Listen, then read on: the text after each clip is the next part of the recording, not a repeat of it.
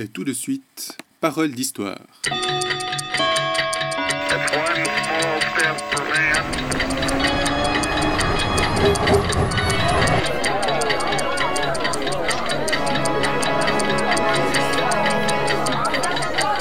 Mesdames, Messieurs, bonjour et bienvenue aux Paroles d'Histoire, les chroniques historiques de MSTE 36 en collaboration avec les archives de Montreux. Cette semaine est consacrée au transport. Nous faisons découvrir l'histoire des transports de notre région. Vous allez monter aujourd'hui dans Le funiculaire Les Avants sont loups, un podcast avec images. L'hiver touche à sa fin et le printemps nous amène un soleil brillant et chaleureux, marquant ainsi la fin de la saison des sports de neige. Savez-vous que le premier monte-pente de Suisse romande, conçu pour les sports d'hiver, est encore en service actuellement? Il s'agit du funiculaire Les Avançons Loups, heureux centenaire depuis décembre 2010.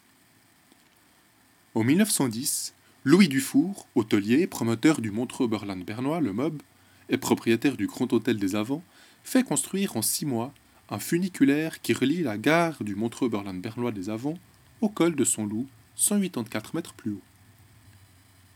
Pourquoi un tel funiculaire à cet endroit? À la belle époque, Louis Dufour développe et valorise le vallon de lequel il a construit son hôtel, le Grand Hôtel des Avants, construit en 1874 déjà. Il exploite tout d'abord le panorama grandiose des Hauts-de-Montreux.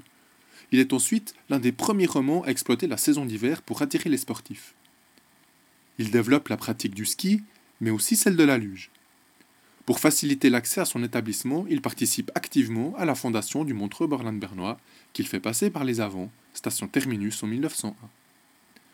Ce chemin de fer augmentant l'attrait des Avants, Dufour agrandit son hôtel en 1900, puis, dès l'affluence des touristes dès 1901, il cherche à rendre accessible le col de son loup, duquel part la déjà fameuse piste de bob et de luge.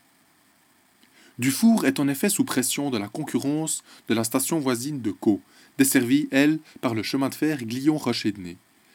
Le premier projet de funiculaire est déposé en 1905, mais c'est celui de 1909 qui sera construit en six mois seulement.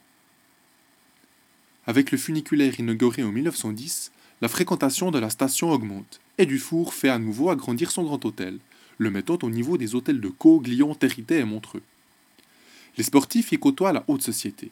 Le sport est tout d'abord réservé et pratiqué par les élites il ne se démocratise qu'après la Deuxième Guerre mondiale. Dès lors, le public visé par le funiculaire n'est pas le même qu'aujourd'hui. Le prix du billet s'en ressent.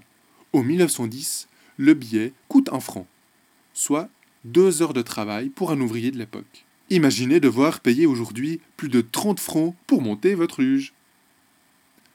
Avec la Première Guerre mondiale, l'afflux des touristes se tarit.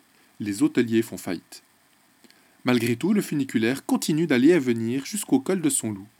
Automatisé en 1951, puis rénové en 1980, il a fêté ses 100 ans au début d'hiver, sous la neige transportant les lugeurs. Survivra-t-il au changement climatique? La neige tombera-t-elle en suffisance sur la piste mythique des avants? L'avenir, et non l'histoire, nous le dira.